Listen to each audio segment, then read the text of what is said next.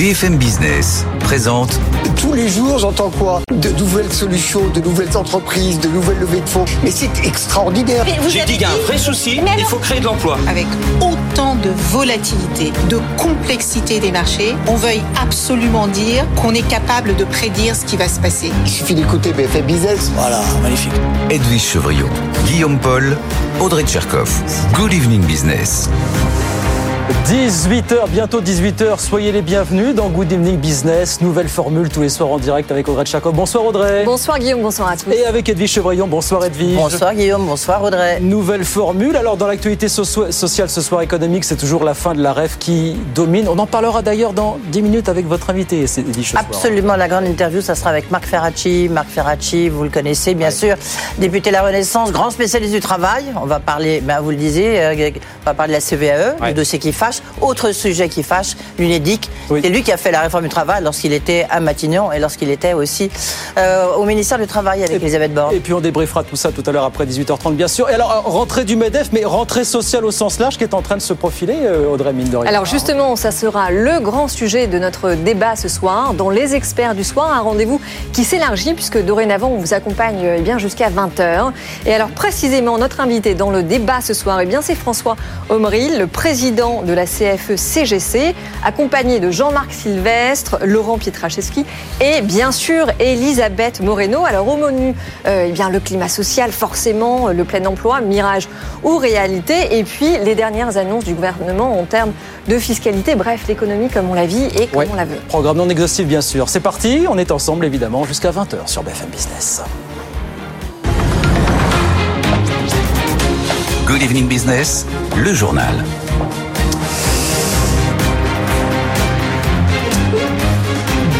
Donc, suite et fin de la REF aujourd'hui du côté de, de Longchamp. Bonsoir Thomas Asportas. Bonsoir Guillaume.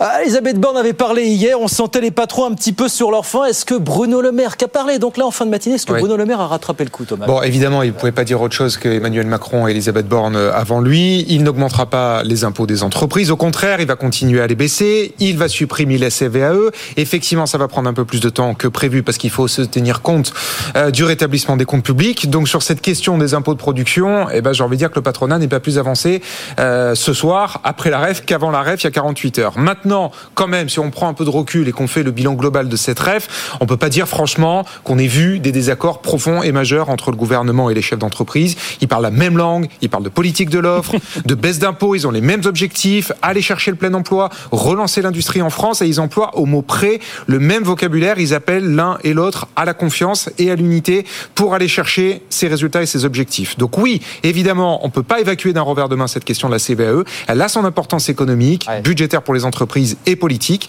La question de la confiance vis-à-vis de l'État est engagée, mais la réalité, c'est que la REF, euh, Guillaume, s'est terminée sous, pour, avec une standing ovation pour Bruno Le Maire. Tiens. Oui, il se fait toujours applaudir aux universités d'été euh, du MEDEF. Et ben cette année, malgré cette crispation autour de la CVAE, ça s'est à nouveau produit. Euh, cette tradition entre guillemets euh, ne s'est euh, pas euh, évaporée.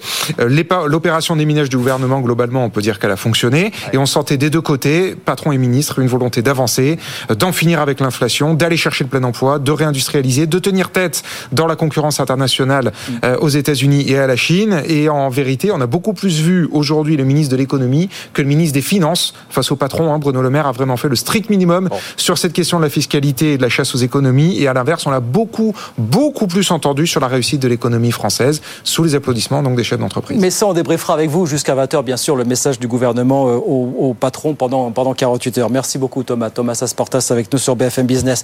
Euh, Bruno Le Maire qui a aussi profité de son petit passage pour faire un petit coup de pression aujourd'hui aux industriels et à la grande distrib qui va recevoir à partir de demain à Bercy pour parler. euh, Pouvoir d'achat, bien sûr. Au-delà du trimestre anti-inflation, le message, c'est que les industriels ne peuvent pas tout, mais qu'ils doivent jouer le jeu, parce que sinon, vraiment, ça va se corser. Écoutez.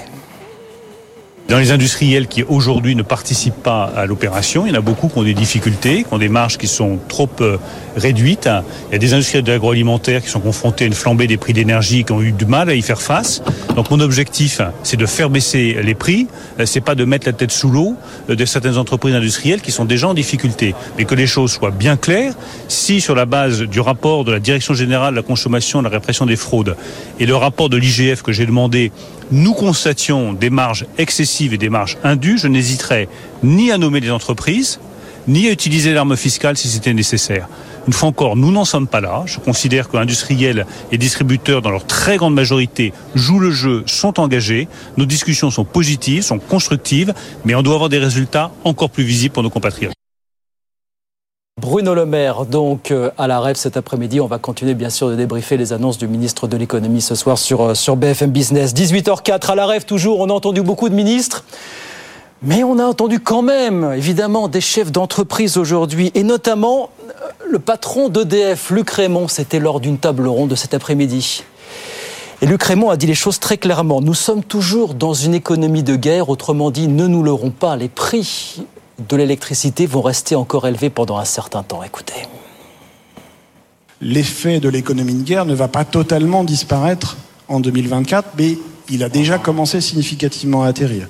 Si je regarde aujourd'hui les prix que nous serions capables de faire sur le marché pour 2027 et 2028, ces prix-là sont tout à fait normaux.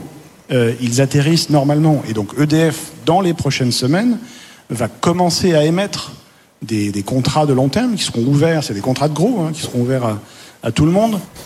Voilà, Luc Raymond, donc cet après-midi du côté de la Rêve. Bonsoir Mathieu Pechberti. Bonsoir. Attention, parce qu'à la table ronde en question, il y avait aussi Patrick Pouyanné, le patron Total, qui a dit pétrole, gaz, c'est pareil, ça va pas baisser, pas tout de suite, pas du tout même. Ah non, exactement. Le discours de Patrick Pouyanné, donc le PDG de Total, a été euh, quasiment le même que celui de Luc Raymond, à savoir les prix de l'énergie globalement ne vont pas baisser. Et lui, effectivement, il a davantage parlé du pétrole, avec une demande qui reste élevée dans le monde, notamment du côté de l'Asie et de la Chine, avec une production de pétrole qui est pas très élevée, donc du coup, euh, qui maintient euh, les prix à la hausse.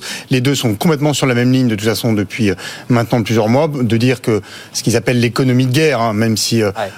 la crise est beaucoup moins forte que celle qui existait il y a un an, mais qu'on va rester durablement et pendant plusieurs années, encore pendant au moins deux trois ans, sur des prix à la fois l'électricité et du pétrole, mais ça on le savait sur le pétrole, mais électricité, gaz et pétrole, des prix assez élevés et ce qui pousse évidemment les uns et les autres, en tout cas l'un et l'autre, à changer ou à faire évoluer la régulation sur les prix d'électricité en France. C'est ce que pousse Luc Raymond euh, en, en, demandant en tout cas au gouvernement d'assouplir la régulation et pour permettre aussi aux entreprises de signer des contrats de long terme avec euh, des prix qui, eux, dit-il, seront euh, plus bas dans quelques années, mais il parle de 2027-28, donc c'est quand même dans 5 ans. À noter quand même que c'est euh, cette période-là pendant laquelle le parc nucléaire français va être oui. soumis à des maintenances très fortes. Et donc si les prix d'électricité restent élevés, c'est aussi parce qu'on ne produit pas assez d'électricité en France. Vigilance donc, nous sommes toujours dans une économie de guerre. Il l'a bien rappelé, Luc Raymond, effectivement. Le terme est fort, mais ça reflète une certaine Merci beaucoup Mathieu. Mathieu Pechberti avec nous sur BFM Business. Chez Toyota, le travail va finalement reprendre demain. Vous savez qu'une énorme panne informatique a paralysé hier l'activité des 14 usines japonaises du groupe. Euh, Toyota continue de dire qu'a priori, il ne s'agit pas a priori d'une cyberattaque. Euh, bonne nouvelle pour le, le, tourisme français, la saison estivale 2023. Alors, qui va d'avril à septembre, attention. Saison estivale devrait être un peu meilleure que celle de 2022 en termes de recettes, malgré l'inflation. Je dis en termes de recettes, parce qu'en termes de fréquentation, on est encore loin du compte. Apparemment, la clientèle asiatique n'est toujours pas aussi présente euh, qu'avant le Covid, avant 2020, bien évidemment. 18h06, on va dire un petit mot d'immobilier. Marie-Cœur de Roy, bonsoir. Bonsoir Guillaume. Le taux d'usure, le fameux taux d'usure, va passer la barre des 5%. 5,5 même. 5,5% le 1er septembre, vendredi prochain. Ça s'arrange pas pour les emprunteurs, là, Ben non, alors on rappelle, hein, le taux d'usure, c'est le taux maximal auquel les banques sont autorisées à Oui. prêter. Alors un taux maximal tout compris, c'est-à-dire votre taux nominal, le taux que va négocier la banque avec vous, plus l'assurance, plus les frais de dossier. Donc théoriquement, à 5,56%, puisque c'est celui-là, le taux d'usure qui sera appliqué euh, au mois de septembre pour les crédits au-delà de 20 ans, à 5,56%, théoriquement, la banque pourra vous proposer un crédit jusqu'à 5%. 5%. Ça faisait depuis 2008 qu'on n'avait pas eu euh, des taux d'intérêt à 5%. Alors attention, c'est considérable. hein. 5% d'intérêt, je vous rappelle qu'il y a deux ans, on était à 1% en 2021. En termes de perte de pouvoir d'achat immobilier, je vous donne un exemple. Un ménage qui en 2021, il y a deux ans, pouvait emprunter 300 000 euros, demain à 5% d'intérêt, il empruntera 200 000 euros. On a Mmh. perdu 100 000 euros de capacité d'emprunt en l'espace euh, de deux ans. C'est considérable. Et attention, c'est pas juste ça qui pèse aujourd'hui sur l'accès au crédit, c'est aussi les exigences des banques en termes d'apport personnel. Moins de 20% d'apport, comptez pas dessus. Et puis il n'y a pas que ça, il y a un nouvel élément et on en reparlera prochainement qui est de plus en plus important euh, dans les conditions d'accès au crédit, c'est le DPE, le diagnostic de performance Mmh, mmh, énergétique. mmh. Ah bah. Si vous voulez acheter une passoire, on va vous demander encore plus d'apport personnel si c'est l'achat d'une résidence principale ou secondaire. Pire, si c'est un investissement locatif, un bien que vous allez mettre à la location. Là, si c'est une passoire, vous avez des banques qui commencent à dire je ne prendrai plus du tout en compte les revenus que vous allez percevoir. Autrement dit, vous allez systématiquement dépasser un taux d'endettement euh, pourtant euh, aujourd'hui qui est très très faible aujourd'hui. Et malgré ça, vous avez trouvé le moyen de dire c'est toujours le moment d'acheter, évidemment, Marie Cure. Alors euh, franchement non, Euh, je suis désolée là, je, je c'est pas ma mauvaise rentrée. Non non, bah, attendons que les prix baissent. Mais je vous assure, Ouais. d'ici demain, après-demain, je suis en train d'essayer de glaner quelques infos pour savoir où en sont les prix parce qu'on sait qu'ils ont eu beaucoup de mal à entamer cette vraie baisse. Est-ce que là, pendant l'été, les choses ont un peu été euh, bouleversées? Je vous dirais si les vendeurs ont craqué ou pas cet été. Bah, venez nous raconter ça dans le courant de la semaine, Évidemment. évidemment. On suit ça, évidemment, jour le jour. Merci beaucoup, Marie. Marie Cœur de Roi avec nous sur BFM Business. 18h09, on va sur les marchés.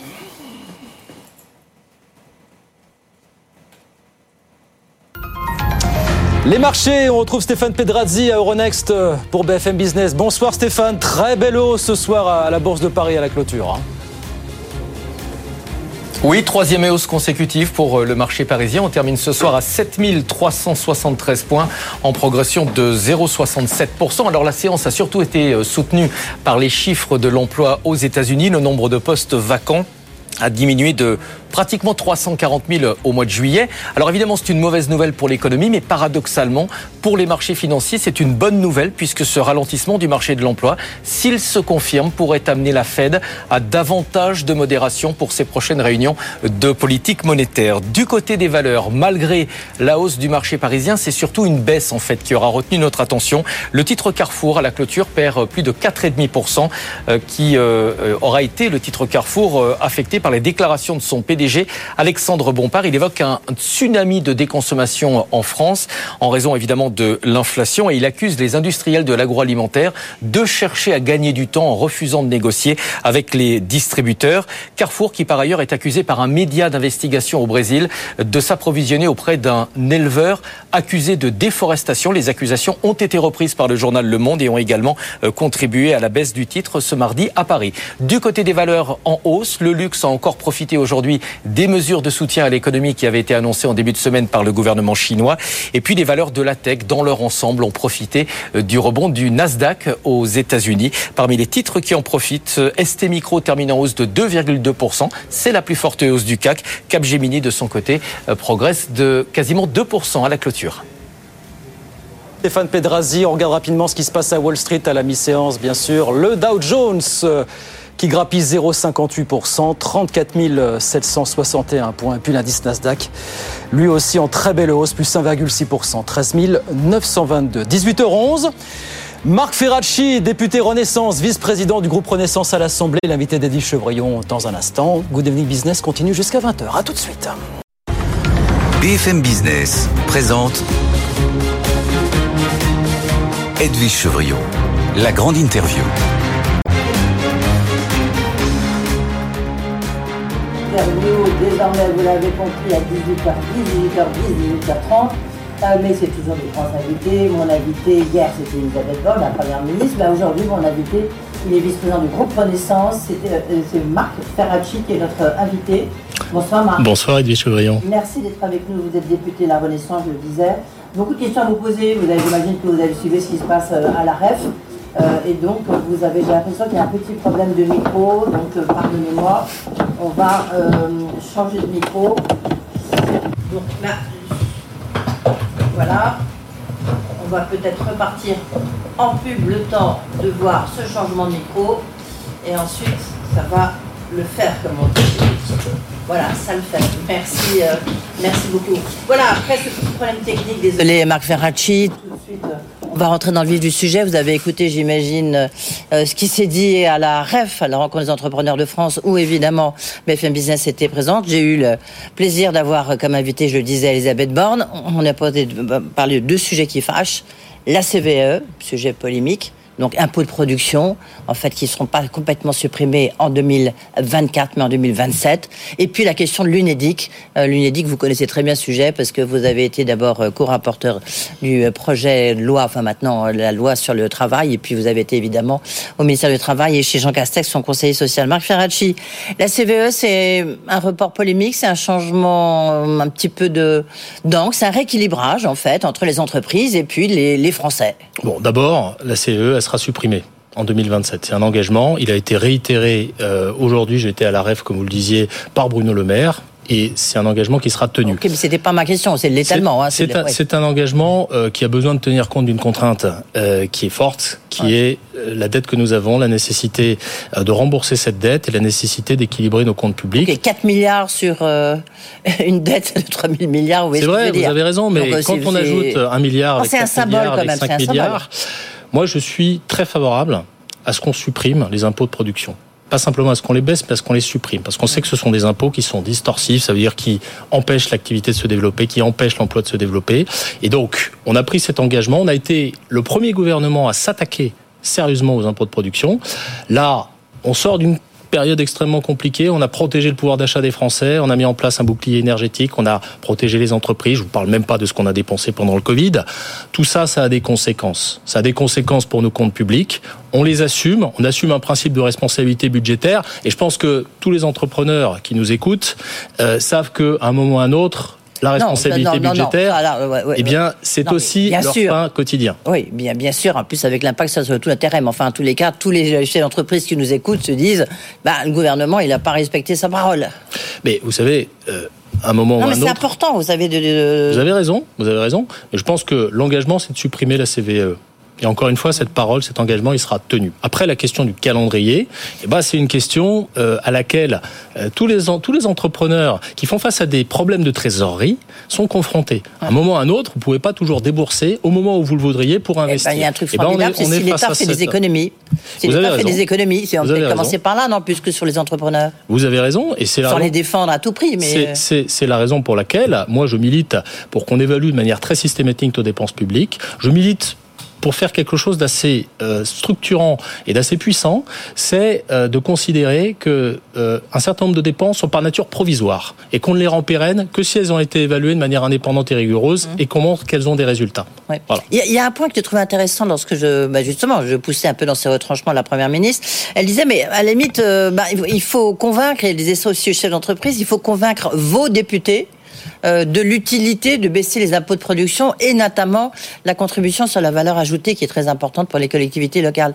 Euh, ça veut dire que les députés, puisque vous êtes députés, ne sont plus tellement convaincus euh, de cette euh, politique de l'offre et du fait qu'on ait donné beaucoup aux entreprises et que maintenant il faut redonner aux Français? Non, je pense absolument. C'est ce qu'elle a dit, hein Donc, euh... Oui, oui, mais moi, pour ma part, je, je peux avoir parfois quelques mmh. points de sensibilité un peu divergentes avec euh, avec les, les, uns et les autres. Moi, je pense que notre majorité est toujours très attachée à une politique pro-business.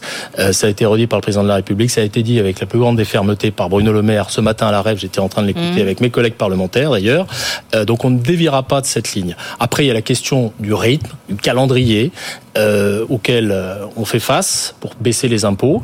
Mais euh, je vous rappelle quand même qu'on a baissé l'impôt sur les sociétés de 33,3% à 25%. Oui, je rappelle un que ça a rapporté tenu. beaucoup par l'État. Bien sûr, voilà. vous avez raison. Donc, euh, une, manière de, oui. une, manière de, faire entrer des recettes fiscales, c'est de baisser les impôts. Oui. Et ça, c'est très clair. Euh, il faut choisir les bonnes baisses d'impôts. Il y en a qui sont plus efficaces que d'autres. Et moi, je suis aussi attaché à ce qu'on évalue ce qui marche mieux en termes de baisse d'impôts. Peut-être qu'on va en reparler. Je fais une mission d'évaluation là-dessus. Mais euh, moi, je veux dire que dans la majorité, il n'y a aucune ambiguïté sur le cap qui est suivi. C'est le cap d'une France qui aime ses entreprises et d'une politique pro-business. Okay. Euh, là, là, on vous parler comme un ministre, j'ai l'impression, euh, Marc Ferracci. Euh, vous pensez, vous attendiez un 49.3 sur le budget 2024 Il y aura un 49.3 a priori? Écoutez, euh, il y a un risque de 49.3. Un 12e Dès lors que, pardonnez-moi, mais il y a eu des 49.3 sur trois textes. Mmh. Trois textes oui, oui. seulement. On peut multiplier les 49.3, mais c'est trois textes seulement. Euh, les deux budgets de l'État et de la sécurité sociale et la réforme des retraites. Euh, Est-ce que je m'y attends? Ça, ça dépend des oppositions, vous savez. Oui. Et ça dépend de leur responsabilité. On a un budget très difficile. On a un budget ouais. qui est confronté, vous l'avez dit, à une hausse, des à une, une, une remontée des taux d'intérêt. On a un budget qui est confronté à des nécessités d'investir dans l'avenir, notamment dans la transition écologique. Face à ça, eh bien, le président de la République interpelle euh, les chefs de parti des oppositions pour savoir si en responsabilité on peut se mettre d'accord sur un certain nombre de choses. Moi, j'espère qu'on n'aura pas besoin du 49.3 sur le budget. Mais il y a un risque. Je crains effectivement que le risque ne se concrétise. Oui. On parle de l'UNEDIC, le deuxième sujet qui fâche euh, à la REF, puisque le gouvernement, enfin Elisabeth Borne, là, elle encore elle, a dit que a priori euh, l'État pourrait récupérer euh, pour financer justement, que ça soit France Travail ou les excédents de l'UNEDIC, l'UNEDIC, organisme paritaire. Mmh. Ça a fait bondir évidemment les chefs d'entreprise. Tiens, je vous propose qu'on écoute Elisabeth Borne. Quand je lui ai posé la question, qu'est-ce qu'elle a dit? Et après, vous me direz qu'est-ce que vous dites? Nous avons mené une réforme de l'assurance chômage qui permet de faire baisser le chômage, qui du coup permet de dégager des excédents à l'UNEDIC, qu'aujourd'hui le chômage a baissé, mais un certain nombre des demandeurs d'emploi sont plus éloignés, doivent être mieux accompagnés, mieux formés, et que je pense qu'il est logique que ces ressources de l'UNEDIC puissent participer à cette politique nationale d'accompagnement et de formation des demandeurs d'emploi. C'est l'intérêt de chacun à un moment où beaucoup d'entreprises nous disent on a des difficultés de recrutement, mais si on veut trouver des salariés pour répondre aux besoins des entreprises, il faut former, il faut accompagner, et je pense qu'en effet, une partie des excédents de l'UNEDIC peut être mobilisée à cet effet. Marc Ferracci, si je vous pose la question, c'est que vous avez participé justement euh, à toutes ces réformes du marché du travail, la réforme de l'assurance chômage, qui ont porté leurs fruits, visiblement, puisque maintenant on est dans des excédents. Cela dit, c'est un organisme paritaire. Euh, est-ce que ces, excédents ne, pas, ne doivent pas pardon, servir d'abord à rembourser les dettes de l'UNEDIC une partie des excédents vont servir à rembourser la dette. Maintenant, je suis complètement en phase avec Elisabeth Borne quand elle dit que quand on accompagne mieux les gens, quand on les forme mieux et quand on investit là-dedans, et ça c'est le rôle de France Travail demain, ça fait faire des économies en termes d'indemnisation.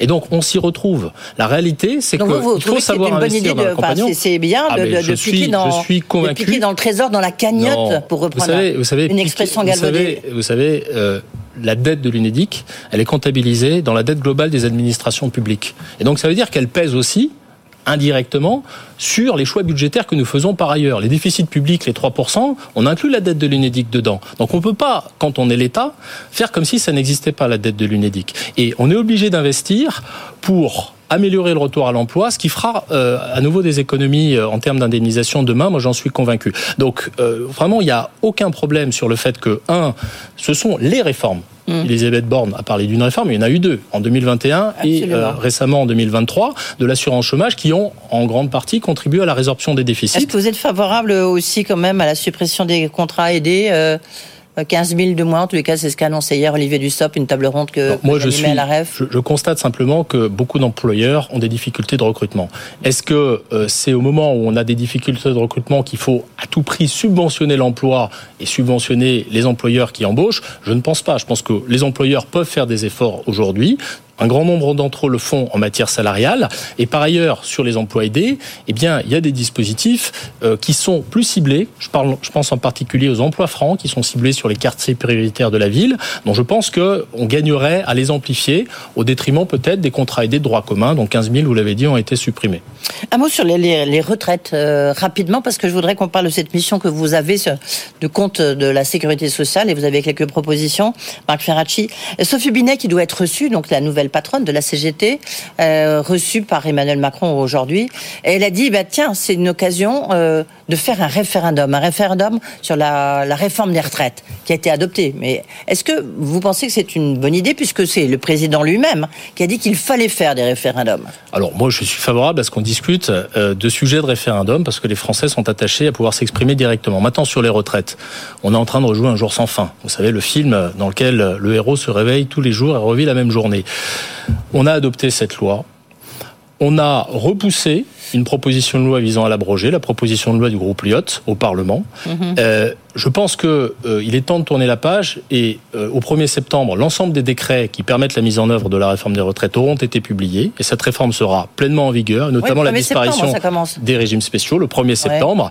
Euh, je pense que on a besoin maintenant de se tourner vers d'autres problématiques. Comment est-ce que on accompagne l'emploi des seniors? Comment est-ce qu'on maintient les seniors dans l'emploi? Ça va faire l'objet de négociations entre les partenaires sociaux et le gouvernement y est favorable et la majorité présidentielle y est favorable. Je pense que l'heure n'est plus à la remise en question de la réforme des retraites et euh, le travail qui a été fait au Parlement et notamment euh, au moment où on a euh, repoussé cette proposition de loi, eh bien il faut aussi le respecter. Oui. Donc pas de référendum, en tout cas vous n'êtes pas favorable. Non. Alors vous conduisez une mission d'évaluation des comptes de la sécurité sociale et ce depuis euh, plusieurs mois et je crois que vous allez rendre votre rapport le 20 septembre prochain. Euh, il y a beaucoup de questions sur justement sur les comptes de la sécu. D'abord il y a cette histoire de jour de carence. Est-ce que c'est les entreprises qui doivent payer plus ou moins Euh, Et puis il y a l'allègement des cotisations sociales qui commence à revenir sur, Hmm. sur la table. Sur la question juste rapidement de, de ce jour de carence, euh, euh, qu'est-ce que vous en pensez? Est-ce que vous êtes favorable ou pas? Moi, je suis favorable à ce que on responsabilise les acteurs à la fois les salariés, mais aussi les employeurs, qui, dans la relation avec leurs salariés, peuvent de temps en temps discuter, se mettre d'accord. Je suis en revanche extrêmement attentif à une chose sur ces sujets de jour de carence et plus généralement sur les aides, les exonérations, c'est à ce qu'on distingue la situation des entreprises suivant leur taille. On n'impose pas de la même manière la prise en charge des arrêts maladie à des grandes et à des petites entreprises. C'est tout ce que je veux dire. Et après sur les allègements, effectivement, je mène avec euh, mon collègue Jérôme Gage euh, une mission d'évaluation d'un certain nombre d'exonérations de charges sociales. On se focalise notamment sur les exonérations qui portent sur les hauts salaires parce qu'il y a beaucoup d'articles économiques euh, scientifiques qui montrent que ça ne produit pas beaucoup d'effets en termes d'emploi et de compétitivité des entreprises. On a fait beaucoup d'auditions auprès des acteurs. On va rendre notre rapport, il n'est pas finalisé, mais il est effectivement possible que euh, on propose une remise en question de ces exonérations sur les hauts salaires. Attention, moi, si on remet en question cette, cette exonération, je souhaite que l'argent que ça représente, c'est 1,5 ou 2 milliards d'euros, entre Ouais, quand 2,5 même, ouais. ou 3 ou 3,5 milliards. Oui, c'est beaucoup d'argent public, mais que cet argent soit utilisé pour d'autres baisses d'impôts pour les entreprises, afin que les prélèvements qui pèsent sur les entreprises restent stables. Eh ben voilà, on a trouvé la solution sur la baisse des impôts de production et de la CVAE. Non, euh, ça représente. Qu'est-ce que vous appelez un haut salaire? On est un haut salaire à partir de quand? Bah, en l'occurrence, euh, là, le seuil et la tranche euh, dont on parle, c'est à partir de 2,5 SMIC, donc vous êtes au-delà de 3 000 euros par mois. Donc vous proposez cette suppression d'exonération de charges. Attention, c'est des exonérations de l'ordre de 1,8 points de cotisation, donc c'est pas non plus massif. Ça représente 1,5 à 2 milliards d'euros, mais ça n'est pas non plus. euh, Et encore une fois, je ne propose pas encore. J'attends que le rapport soit finalisé. Le euh, Force ouvrière euh, a tout à l'heure euh, fait un communiqué pour dire que justement les, allégements de cotisations sociales étaient en constante hausse et que ça menaçait les comptes de la Sécu. Je cite le- leurs chiffres comme je les ai pas validés, c'est pour ça que je cite Force ouvrière. Peut-être que vous pouvez les vous les valider, euh, Marc Faracci, qui dit que c'est un montant total de 73,6 milliards d'euros ces allégements de cotisations sociales pour 2022, rien que pour 2022, soit une hausse de 13,1% par rapport à 2021. Ça fait quand même beaucoup d'argent, il est vrai. Ça fait beaucoup d'argent. Pourquoi est-ce que ça augmente? Attention, il ne faut pas se tromper de diagnostic. Ça augmente parce que les salaires sur la base desquels sont calculées les exonérations, ils augmentent. Ça augmente parce que l'emploi augmente. Donc ça, ce sont des bonnes nouvelles. Il ne faut pas se euh, eh euh, s'offusquer du fait que les, exonérations augmentent. Maintenant, il faut être clair. Euh, tout ce qui est exonération de charges sociales, est compensé par le budget de l'État à la sécurité sociale. C'est pour Mhm. ça que je ne suis pas d'accord avec le diagnostic qui est posé par Force ouvrière. La loi le prévoit très explicitement et la compensation existe. Et en même temps, il y a un travail d'évaluation à faire. Il y a des exonérations qui créent des emplois, très probablement, qui maintiennent des emplois. C'est notamment celles qui sont centrées sur les bas salaires, jusqu'à 1,5, 1,6 SMIC. Et puis, comme je vous le disais, on a des interrogations sur des exonérations qui portent sur, sur les hauts salaires. Pourquoi? Je vous donne juste le- le- la clé Oui, d'interprétation. en le même signal. temps, euh, vous allez voir Parce que Louis Gallois qui va s'ériger contre votre proposition. hein, Peut-être, en mais j'ai disant eu- on a besoin justement de gens ces- J'ai eu ces qualifiés. discussions. Euh, le seul problème, c'est que quand vous êtes très qualifié, que vous gagnez 3, 4, 5 000 euros par mois, eh bien, vous avez un grand pouvoir de négociation vis-à-vis de votre employeur. Parce qu'il y a beaucoup de tensions, parce que c'est vous qui faites un petit peu la loi. Mm. Et quand il y a une exonération, en général, elle est captée par les salariés eux-mêmes sous forme d'augmentation de salaire brut. Et du coup, il n'y a pas beaucoup d'effet sur l'emploi ni sur la compétitivité. C'est pas moi qui le dis, c'est un grand nombre d'études économiques qui sont assez convergentes. Donc moi, je pose la question, est-ce qu'on ne voudrait pas utiliser cet argent pour des baisses d'impôts sur les entreprises qui soient plus efficaces pour l'emploi et l'activité. Hmm. J'ouvre le débat. D'accord. Vous êtes pour une, euh, en conclusion, vous êtes euh, pour une nouvelle réforme de l'assurance chômage, puisque ça porte ses fruits. En tous les cas, euh, on l'observe lorsqu'on voit la gestion, euh, la, la- des, les excédents, pardon, de l'UNEDIC. Bah, peut-être qu'il faut aller au bout de la réforme qu'on a encore faite. serrer encore un tour de vis pour les chômeurs? Non, aujourd'hui, je ne le pense pas. En revanche, comme vous le savez, au début de l'année, on a appliqué un principe assez simple, c'est quand le chômage est faible, et on est plutôt dans un- une période favorable, eh bien les durées d'indemnisation chômage sont plus faibles. Il y a un seuil à 9% de taux de chômage, en dessous de ce seuil, on y est aujourd'hui, on a 25% d'indemnisation en moins. La question qui se pose aujourd'hui, c'est est-ce qu'on ne mettrait pas un deuxième seuil, à 6% de chômage par exemple? Et Si on franchit ce seuil, et ce serait une très bonne nouvelle pour le pays, eh bien on baisse encore les durées d'indemnisation parce qu'à ce moment-là, c'est plus facile de retrouver un emploi dans une situation où le chômage est faible. C'est ça la question qui se pose aujourd'hui. Assez cash, merci euh, Marc Ferracci d'avoir été avec nous évidemment. On va reparler de tous ces sujets dans un instant avec Guillaume Paul qui nous a rejoint pour faire un rapide flash sur les points économiques. BFM Business présente Good Evening Business, les experts du soir.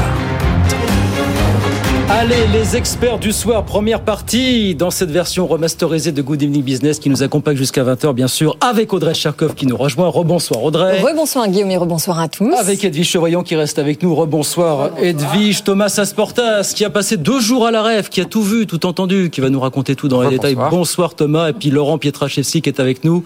Bonsoir, bonsoir. Monsieur le ministre, cher Laurent, ancien secrétaire d'État en charge des retraites, euh, bien merci d'être avec nous ce soir sur BFM Business. On va commencer bien sûr par revenir sur cet entretien que vous a accordé euh, Marc Ferracci et Edwige il y a quelques instants. Il y avait beaucoup de choses, Audrey, dans cet entretien. hein. Alors oui, absolument. Euh, ce que j'ai trouvé intéressant, c'est que lorsque vous avez échangé, Edwige, avec, euh, votre invité, voilà, avec Marc Ferracci sur la CVAE, euh, ce qu'il n'a pas précisé, c'est que euh, cette deuxième tranche, ça ne représente in fine que 0,4% des dépenses publiques. Et pardon de le dire comme ça, mais si le gouvernement n'est pas capable d'aller chercher 0,4% d'économie euh, sur leurs dépenses ailleurs qu'au détriment des entreprises, je trouve ça quand même très inquiétant. Oui, on est complètement d'accord. C'est un peu ce que, ce que aussi j'ai essayé de lui faire dire en disant, après tout, ça, ça représente très très peu euh, par rapport à l'immensité du déficit public. Donc c'était plutôt un signal, euh, voire une volonté de faire un rééquilibrage sans le dire. Lui me dit que non. Il dit euh, il y, a, il y a quand même cette question intéressante, c'est de voir euh, à l'Assemblée nationale, euh, Elisabeth Borne a, dû- a eu juste une petite phrase au, au, au détour de son discours elle a dit allez convaincre les députés que cette CVAE elle est très utile pour vous, ces impôts de production, parce qu'il y a une petite musique quand même qui dit euh, ça suffit maintenant, on a donné suffisamment aux chefs Aux entreprises. aux entreprises, voilà. Oui, mais le, le sujet, à mon sens, et d'ailleurs on va en parler ensemble Thomas, sur l'état d'esprit des entrepreneurs euh, qui ont participé au MEDEF pendant ces deux jours, mais au-delà de faire une promesse euh, que, nous- que l'on ne respecte pas et de briser un pacte de confiance. On ne peut pas demander aux entreprises euh, de se lancer dans la course à la compétitivité, d'aller récupérer des marchés à l'international et en même temps euh, créer une instabilité financière. Parce que quand on est une entreprise qui fonctionne normalement, eh bien, on fait des prévisions et cette suppression de la CVAE, normalement, elle a été prise en compte dans les plans de trésorerie à venir des entreprises. Donc, dans un contexte où on a, on a une inflation qui est toujours là, où on a un marché de l'emploi qui est toujours tendu et par ailleurs une concurrence euh, très importante, créer cette instabilité, euh, c'est quand même malvenu. Moi, je, je dis un mot, Laurent Thomas, si vous me permettez. Oui, Bien parce sûr, que sûr, mais, mais- non, mais d'abord parce que je pense qu'Edwige euh, a, a bien décodé le propos de Matt Ferracci tout à l'heure. Il, il marque que Ferracci voulait évidemment aussi euh, euh, envoyer un message politique euh, en, en relayant sans aucun doute le choix là de Bruno Le Maire et d'Elisabeth Borne. Euh, ils ont aussi un, un management de majorité. Je, dirais, je connais bien Ouais. le sujet euh, à, à réaliser. Alors après, vous vous posez la question des anticipations. Effectivement, quand on est à la tête de sa business unit, on se dit. euh, alors moi, j'avais des contributions qui étaient censées baisser à ce niveau-là. Est-ce que ça va mettre en difficulté euh, mon compte d'exploitation? C'est c'est la seule question qui vaut d'ailleurs en réalité. Bon, moi, moi, je pense que très franchement, on est quand même sur un étalement sur trois ans. On n'est pas en train de dire on va Éventuellement, pas un rythme faire. sera plus rapide. hein. Oui, ça dépendra des, au regard de la, des finances on- on- publiques. bah, bien sûr, et puis on regarde même de la croissance, parce que en fait, un des sujets, et là quand même, euh, je pense qu'on peut pas s'émanciper euh, de ce- cette réflexion. C'est un des sujets, c'est quand même euh, la tête de la croissance euh, dans notre pays. On a vu qu'il y a un certain nombre d'indicateurs, notamment notamment qui viennent d'Allemagne, euh, qui sont relativement inquiétants. Euh, on a des questions qui ont été posées par des représentants de la CPME sur euh, ce que sera demain en termes économiques. Je, on peut pas quand même faire grief au gouvernement euh, d'avoir un tout petit peu, un tout petit peu Audrey de prudence en la matière, tout en tenant son engagement sur les trois ans. Entre parenthèses, il dit quand même, moi je suis favorable à la suppression de tous les impôts de production. Ça, ça c'est encore combien de dizaines de milliards de- d'euros les tous les Bah, impôts de Il reste encore une, une grosse cinquantaine de milliards. Ouais, non, mais ouais. des impôts de production en général, c'est ça qu'il voulait dire. 40 Mais je voulais- Oui, oui, oui, oui, Je voulais rebondir sur ce que vous disiez, euh, Laurent Pietraszewski. Vous parlez de management de la majorité. Effectivement, euh, vous savez ce que c'est. Pour avoir été dans le gouvernement précédent, ça va être loin d'être évident. C'est intéressant, effectivement, de sonder le vice-président du groupe Renaissance parce que déjà l'an dernier, il y avait des voix dissonantes qui réclamaient euh, plus ou moins ouvertement des hausses d'impôts. Il y avait déjà une députée Renaissance qui réclamait d'étaler la suppression de la CVAE. À l'époque, Bruno Le Maire avait dit niet, Ouais. mais déjà des voix s'élevaient en ce sens-là. Certains réclamaient euh, une taxe sur les super profits. Certains ont réclamé, on s'en souvient, c'était le président du groupe Modène à l'Assemblée, de surtaxer les dividendes. Donc il y avait déjà un petit peu cette musique-là. Et il est fort probable euh, qu'elle revienne lors du débat budgétaire, en premier lieu avec Marc Ferracci, qui, qui porte cette question de la suppression des de charges. d'un 49.3, il l'a reconnu, hein. Il l'a reconnu quand même qu'il y avait un risque du 49.3. euh, Et c'est pas anodin si ce matin Bruno Le Maire a regardé sa majorité qui était en face au premier rang et qui les a eux aussi appelés à l'unité. C'était l'unité avec les patrons, mais aussi l'unité Oui, mais avec ça la majorité. pas pour le voter, le budget. hein. Oui, oui, non, mais je, non, mais il va Bien le 49.3, l'exécutif doit déjà commencer avec Ah, sa majorité. Ouais, et puis il y a- il y a une difficile.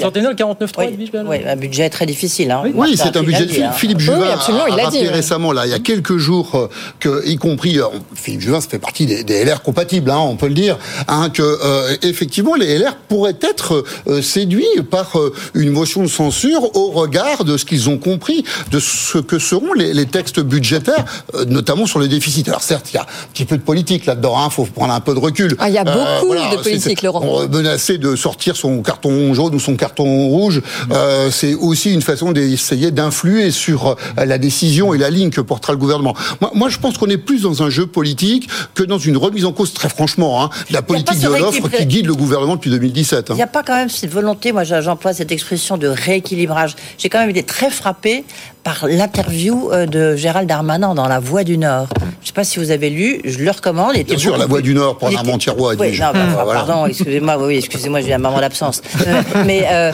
non, mais c'est. Alors attendez, une très, volonté très de, ça. rééquilibrage entre quoi et quoi? Ben, entre les entreprises et Oui. les classes populaires. Il est temps de parler aux classes populaires, donc aux classes moyennes. Et donc, j'ai trouvé ça très intéressant. Il a des arguments qui développent. Bon, déjà, il plaidait pour euh, euh, l'étalement de la CVA, la suppression de la CVAE. Mais donc, il y a une petite musique. Gérald Darmanin, c'est pas n'importe qui au sein du gouvernement et de la majorité, puisque vous parlez, Laurent, de la majorité. Donc, on, on voit qu'il y a une espèce de, Et d'ailleurs- un peu de jeu, de drôle euh, entre les uns et les autres. Oui, Et puis avec beaucoup d'entre eux, pardon Thomas, mais qui se préparent évidemment pour 2027. Dont Absolument. Et, pour rebondir sur les propos de Gérald Darmanin, Elisabeth Borne, elle aussi, elle a eu cette phrase intéressante, je trouve, à la ref. Elle dit les statistiques, c'est bien, mais ce que ressentent les Français, c'est à la fin des fins ce qui compte. Et Mmh. cette baisse des Oui. impôts de production, en réalité, les Français ne ressentent pas forcément, concrètement, euh, les résultats et ne comprennent pas forcément à quoi ça sert. Mais, Donc c'est euh, pour ça, c'est c'est mais pour en ça qu'effectivement, on, on peut parler de rééquilibrage. Oui, mais alors pourquoi est-ce que les Français, de même que les entreprises, ne le sentent pas vraiment? C'est parce qu'il y a une ligne finalement qui est extrêmement fine à la fois entre les baisses euh, d'impôts directs et les baisses de dépenses fiscales. Parce que le message du gouvernement, c'est de dire en effet, et on en a parlé euh, hier à la REF, euh, pas d'augmentation sur les grands prélèvements obligatoires. Très bien.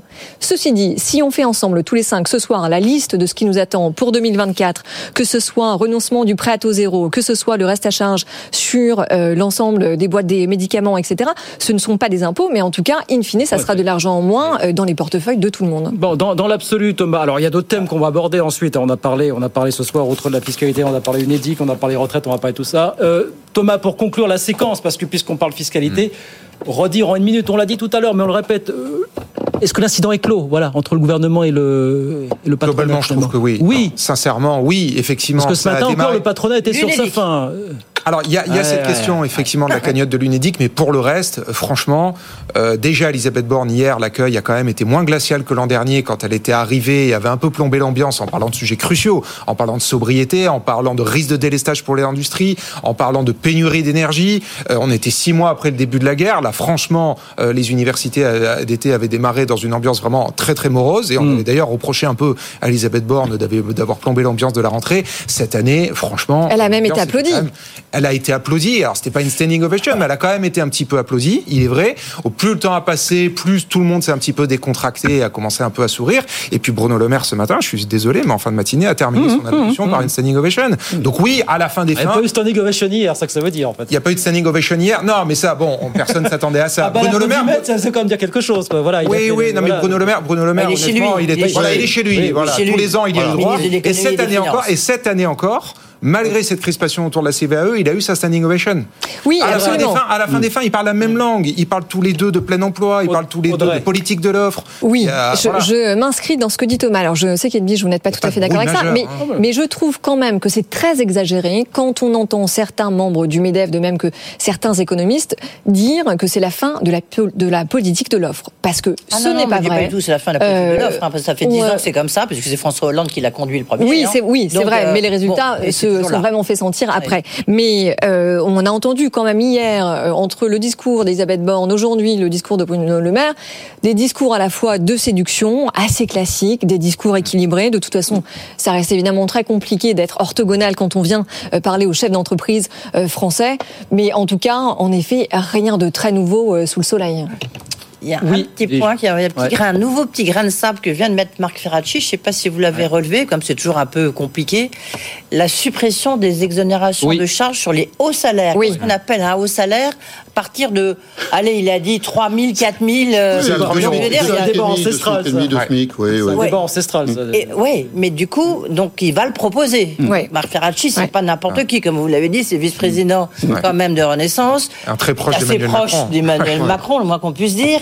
Donc je sais pas, là, là, à mon avis, ça va être un autre sujet qui fâche. Mais tactiquement, il a sans doute intérêt, enfin, en, en la, en la matière, comme il, va plutôt défendre, lui, cette politique de l'offre, cette politique de- d'exonération des charges pour faciliter l'emploi et la vie des entreprises, il a tactiquement et politiquement raison d'être un peu en anticipation. Il vaut mieux proposer de revoir les allégements de charges qui n'ont pas forcément une grande efficacité vis-à-vis de l'emploi, au-delà de deux ou trois SMIC, plutôt que de se voir imposer par une majorité un peu difficile euh, la fin des exonérations de charges à un SMIC ou un SMIC et demi. Donc, euh, vous voyez, je pense qu'il il Oui. y a aussi un petit peu de subtilité politique là-dedans. petit symbole. hein. Alors après, ça, euh, c'est en tout cas ce qui m'a surprise euh, hier dans le discours d'Elisabeth Borne, c'est que euh, donc elle a parlé des allègements de cotisations et donc elle, elle dit que le seuil de 1,6 SMIC en effet euh, crée des trappes à bas salaire. Et ça, on le savait, mais j'étais assez surprise euh, qu'elle en parle. Oui, et donc c'est bien pour ça qu'en vérité, le gouvernement ne va pas toucher à ces allégements de charges au-delà de 2,5 SMIC, Ouais. puisque Bruno Le Maire l'a redit, le travail doit mieux payer. On veut tirer l'économie vers le haut. Tirer l'économie vers le haut, c'est relancer l'industrie et c'est mieux payer les gens. Donc, pas question, Bruno Le Maire a été très clair la semaine dernière dans sa rentrée. Il a dit pas question, en tout cas dans le prochain budget,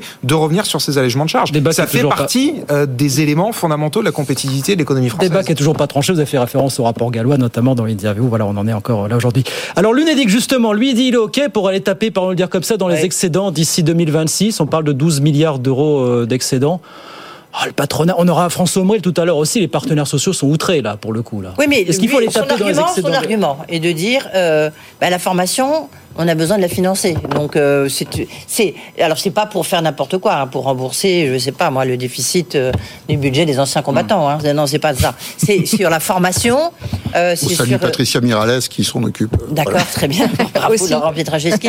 Euh, on ignorait son nom, mais vous voyez comme Euh, on connaît pas les rappelé. 41 Mais je suis là Euh, pour ça. même à BFM plus, Business. plus, plus, plus, sérieusement, euh, non, c'est vrai que ça peut servir à la formation de, de personnes qui sont en dehors de l'emploi, les ramener dans l'emploi, ça peut ramener aussi de l'argent euh, à Ce- ceci dit, Edwige, vous le savez mieux que moi, euh, et d'ailleurs Marc Ferracci l'a dit lui-même, il n'y a pas de suivi de la dépense publique et de mesures d'impact. Donc aujourd'hui, ils disent on va se servir de cet argent pour aller financer la formation. Qui est-ce qui va le suivre? Ça reste un point Je voudrais, qu'on écoute Patrick Martin, si on peut écouter Patrick Martin, qui lui a une bonne idée, qui dit si on doit toucher aux excédents de l'UNEDIC, lui il a bien une petite idée aussi pour servir la cause des, des entreprises. Est-ce qu'on peut écouter Patrick Martin? Visiblement oui. Ces Alors, on les- excédents qui vont se dégager tiennent à quoi Aux créations d'emplois et aux revalorisations salariales par les entreprises, puisque l'assiette de ces cotisations, c'est la masse salariale. Premier point. Deuxième point, le, gouvernement nous dit euh, c'est nous qui c'est nous qui euh, alimentons en définitive l'UNEDIC. Non, la réalité des choses, c'est que les deux tiers des recettes de l'UNEDIC proviennent des cotisations des entreprises. Et le troisième point qui est le plus important, c'est qu'on a encore à gagner en compétitivité et que par ailleurs, il y a des demandes de rev- revalorisation salariale et donc il faut qu'une partie de ces excédents, s'ils se confirment, euh, se traduisent par des baisses de cotisations chômage à ce jour payées par les seules entreprises et pas par les salariés. Voilà, lui dit on touche aux excédents, faut baisser nos cotisations patronales, tout simplement. En fait, Ouais, en fait- dans son rôle.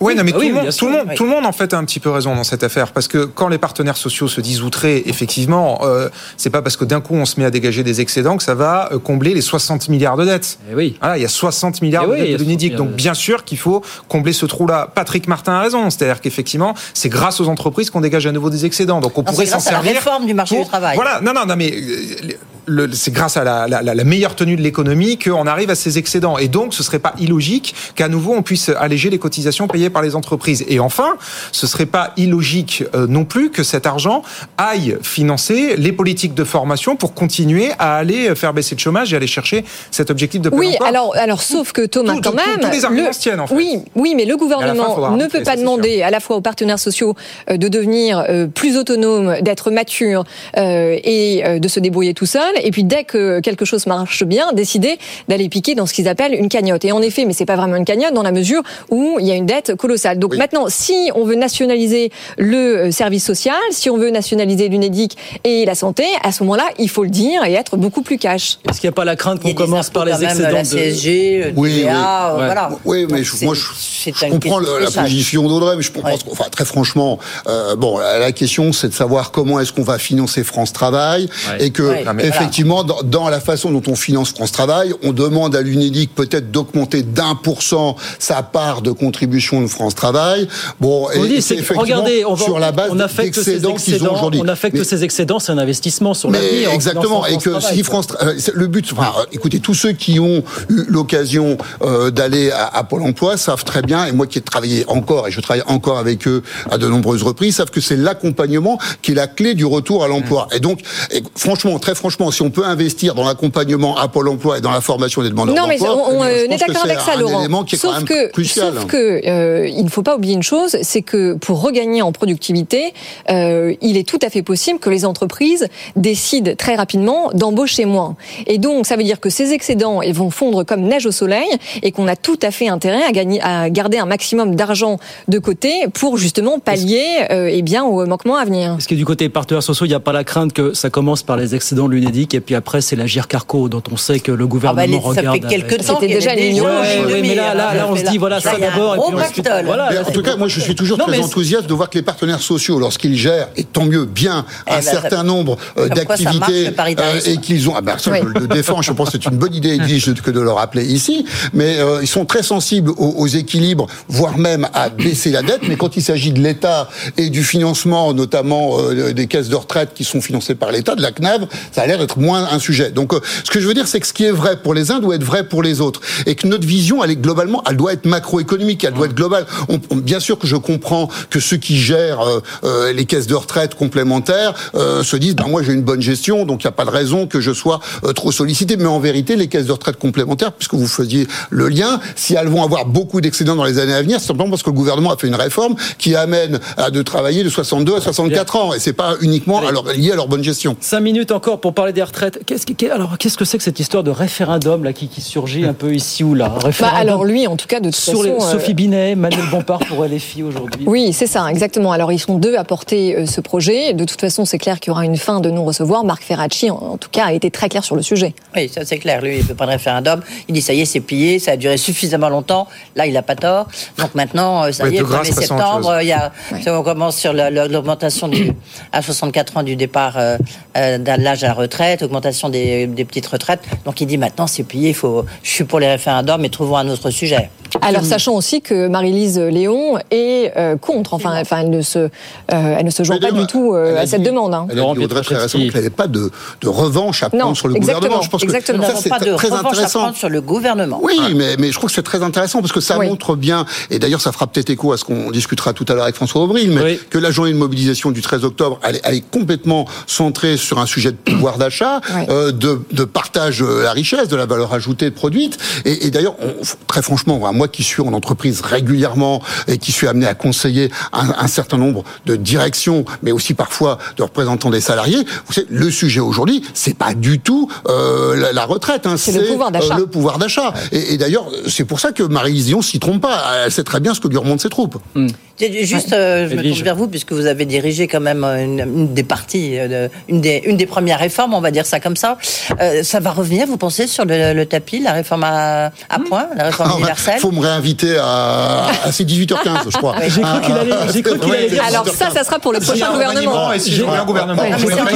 J'ai cru qu'il allait dire il faut que je redevienne ministre. Non, non, non, mais non, parce que ma parole est libre, donc je, vous en dirai bien sûr. Mais vous savez, de toute façon, euh, il y a un sujet structurel dans notre euh, système de retraite. Nous, nous voyons bien qu'on a un vieillissement de la population, une espérance de vie qui a progressé. On regarde ce qui se passe aux, aux alentours dans les pays environnants. Bah, je pense qu'effectivement, il faudra qu'on se repose la question d'une réforme systémique qui soit plus juste, parce qu'on est quand même resté avec nos 42 régimes. On a supprimé, et c'est bien Ah, les quelques-uns, voilà, supprimés, qui quand sont même. euh, sans doute euh, les- ceux qui étaient les, les plus déséquilibrés. Mais au final, quand même, il va falloir qu'on se repose la question collectivement de la façon dont on crée de la solidarité entre les générations Écoutez ce que- ce et entre disent les, professions dans notre spéci- pays. Écoutez ce que disent les spécialistes. Raymond Soubi qui était avec nous hier Ouais. soir euh, depuis la rêve, qui dit depuis quelques mois, de toute façon, vous l'aurez pas, il va falloir qu'on y retourne d'ici la fin des années 2020, 2029. On y retournera inexorablement. Ça sera l'occasion de faire une réforme systémique chez Edwige, on en reparlera. Que ce soit l'assurance chômage ou les retraites, effectivement, on a l'impression que c'est un peu la réforme sans fin. Emmanuel, compre- Emmanuel Macron fait comprendre entre les lignes que plus le temps va passer, plus on va.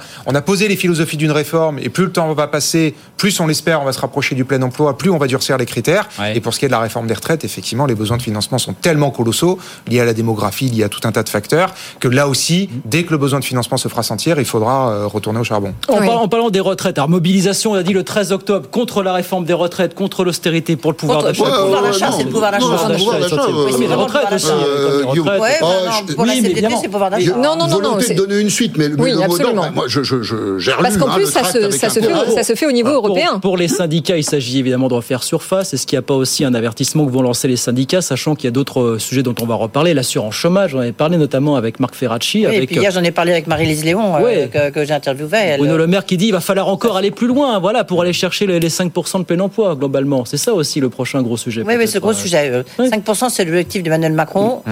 À mon avis, ça va être compliqué, surtout lorsqu'on voit les, ben, les, les chiffres. Là, je crois que le baromètre euh, des va sortir euh, ben, demain, Mmh, maintenant. Il va pas être très bon pour la première fois, en fait, depuis la, la, la crise de la Covid. Donc, Oui. euh, on voit que les indicateurs sont pas dans le bon sens. Donc, euh, et puis qu'il y a ce, franc, ce palier de 7%. Oui, là. mmh. Euh, Quand ça. on est à 7,1, 3 millions de chômeurs, on n'arrive pas à passer en dessous. Donc, ça va être compliqué de- de- de- d'arriver à casser ce, ce plancher. Mais ce que j'ai trouvé intéressant dans ce que Marc Ferracci disait, c'est que euh, c'est un des rares à en effet parler euh, du ciblage des entreprises par rapport à la disparité euh, et aux deux vitesses qu'on peut identifier au sein de l'économie. Parce que c'est vrai que on a des secteurs qui se portent merveilleusement bien. On en parlait hier. L'aéronautique cartonne. La seule question qui se pose, c'est euh, comment développer leur capacité de, de production. Et face à ça, on a le commerce euh, de détail, euh, on a la construction, on a le bâtiment qui s'écroule Totalement. Et c'est vrai que la météo, elle n'est pas la même pour tout le monde. Et si on ne se met pas à cibler les aides qu'on apporte aux entreprises, eh bien, on n'arrivera à rien et ça sera de l'argent perdu. Ouais, écoutez, là, vous avez aussi, vous avez sans doute raison euh, sur le- la question que vous posez sur les aides et l'accompagnement des entreprises. Mais ce qui est surtout vrai, c'est que en fait, les tensions sur le marché de l'emploi sont pas les mêmes d'un secteur d'activité à l'autre. Et, et pour rebondir sur ce que disait Edwige, en réalité, le, le sujet des 7, c'est pas le sujet des 7. Alors là, pour le coup, on- on- moi qui parlais de macro tout à l'heure, je pense qu'il faut redescendre un petit peu, effectivement, aller voir dans les différents secteurs d'activité, parce que il y a des tensions très fortes dans les métiers qu'on connaît, on les métiers de bouche alimentaire, l'hôtellerie, etc. Voilà, euh, mais aussi dans l'industrie. Hein, Oui, oui. euh, voilà. Euh, et ces sujets-là font que, en réalité, sur ces marchés-là, on, a des tensions qui apparaissent dès 7-8% euh, de taux de chômage, alors que sur d'autres marchés, bah, les tensions, elles apparaîtront à 5 voire à 4%. Donc, il, faut qu'on ait une lecture qui soit effectivement beaucoup plus sectorielle. Donc, euh, vous, vous tendez la, vous tendez la perche, hein, et à Marc Ferracci, à, à tous ceux qui sont au gouvernement et aux manettes dans ce pays. C'est sans doute un, un sujet, mais c'est un sujet qu'il faut discuter, je le crois, en- avec l'ensemble des partenaires sociaux, parce que c'est là qu'on arrivera à trouver un consensus. Eh ben, on va en discuter bien. avec François Avril. Absolument, qui sera avec nous dans une heure. Voilà, 18h56, on va se quitter pour cette première heure de, de Good Evening Business. Merci beaucoup Edwige, on se retrouve demain. Merci. 18h15. Demain, euh, Philippe Dornano, lui, il présente Sisley. euh, Là, euh, un grand groupe de luxe, mais surtout, il est co-président du METI, les entreprises de taille intermédiaire, les fameuses ETI. À mon avis, il va pas être content non plus sur le, le- le report de la CVE. Il avait sorti un communiqué au vitriol en, janvier, en juillet. Mon avis, ça va être la même chose demain. Eh ben, on verra ça demain, 18h15. Merci beaucoup Thomas, qui a suivi la rêve pour nous pendant deux jours sur BFM Business. Monsieur le ministre, cher Laurent, vous restez avec nous À tout dans à un l'heure. instant. Audrey, on se retrouve dans un instant. Évidemment, on continue sur cette rentrée sociale bouillante. Bah oui, on va entendre patron de la CFE-CGC, hein, François Omril, qui est avec nous jusqu'à 20h avec euh, tous nos experts, bien sûr. Elisabeth Moreno nous rejoint. Elisabeth Moreno et Laurent Pietraszewski. C'est parti, deuxième heure dans un instant. À tout de suite.